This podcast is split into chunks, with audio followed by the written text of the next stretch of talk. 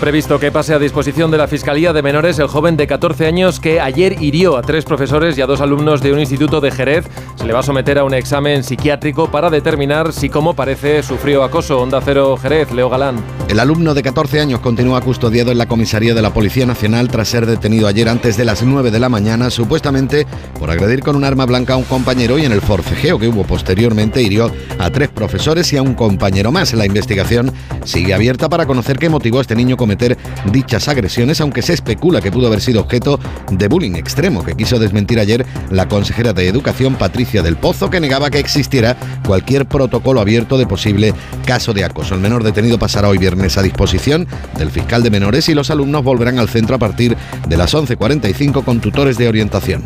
El juez del caso